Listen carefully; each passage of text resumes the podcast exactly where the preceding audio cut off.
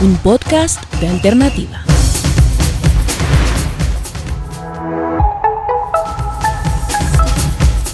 Voy a ser directo. Pelé es el molde original, el formato que los futbolistas que quieren pasar a la historia deben seguir. Así, sencillo. Y no lo digo solo desde lo deportivo. Rey fue el primero en superar al futbolista estándar y en un tiempo en el que los medios de comunicación eran pocos y no tenían el alcance de estas épocas. Pelé logró que el planeta conociera su marca conquistando la prensa escrita, la radio, la televisión, el cine, la música, la política y hasta la literatura. Una máquina publicitaria impresionante, a tal punto que las giras del Santos alcanzaban los 100 partidos cada temporada.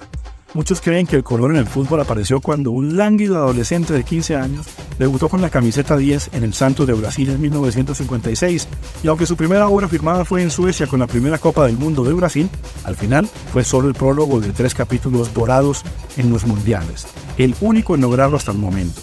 Pero para que las generaciones más jóvenes entiendan quién era Pelé, habría que hacer esto, hacer lo siguiente. Imaginen meter en una mezcladora gigante la elegancia y la clase de ciudad la fortaleza física y goleadora de CR7, la magia y inspiración de Messi y el carisma de Ronaldinho. Todo eso junto a la peli. Edson, su nombre real, nació en honor a un inventor con más de mil patentes registradas, el gran Thomas Alva Edison.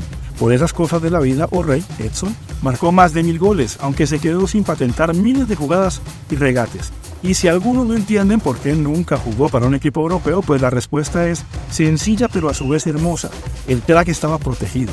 El presidente de Brasil en 1961, Jânio Quadros, decretó una ley que nombraba a Pelé como Tesoro Nacional. Intentar llevárselo a Europa podría ser considerado un crimen contra la nación.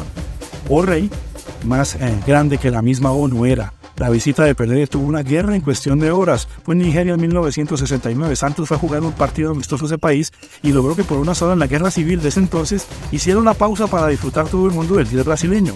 Solo él podía sentarse al lado de presidentes, reyes, estrellas de arte y hasta el mismísimo Papa, y además fue nombrado caballero de la corona británica. Por fortuna, mucho de lo que él hizo está grabado. No todo, por ejemplo, el fabuloso gol de los cuatro sombreros que marcó con el Santos al Juventus en el Campeonato Paulista de 1959. Años después se hizo una simulación 3D para disfrutar de esa jugada. Hablar de cada logro, de cada gol, de cada poema que escribió en las canchas daría por lo menos para unas cinco películas, las que ya existen en el mundo cinematográfico.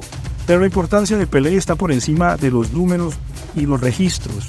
Con su aparición se puede fijar el primer cambio en la misma esencia del fútbol la aparición oficial del juego bonito, ese que obligó a la transformación de esquemas tácticos y que se convirtió en el parámetro para juzgar al fútbol brasileño. Para los brasileños, de nada sirve ganar si la retina no se llena y si los hinchas no disfrutan.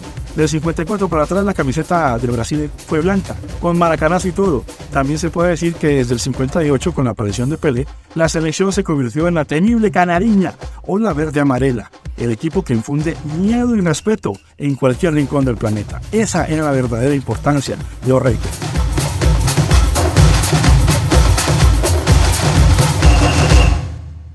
Una alternativa para escuchar.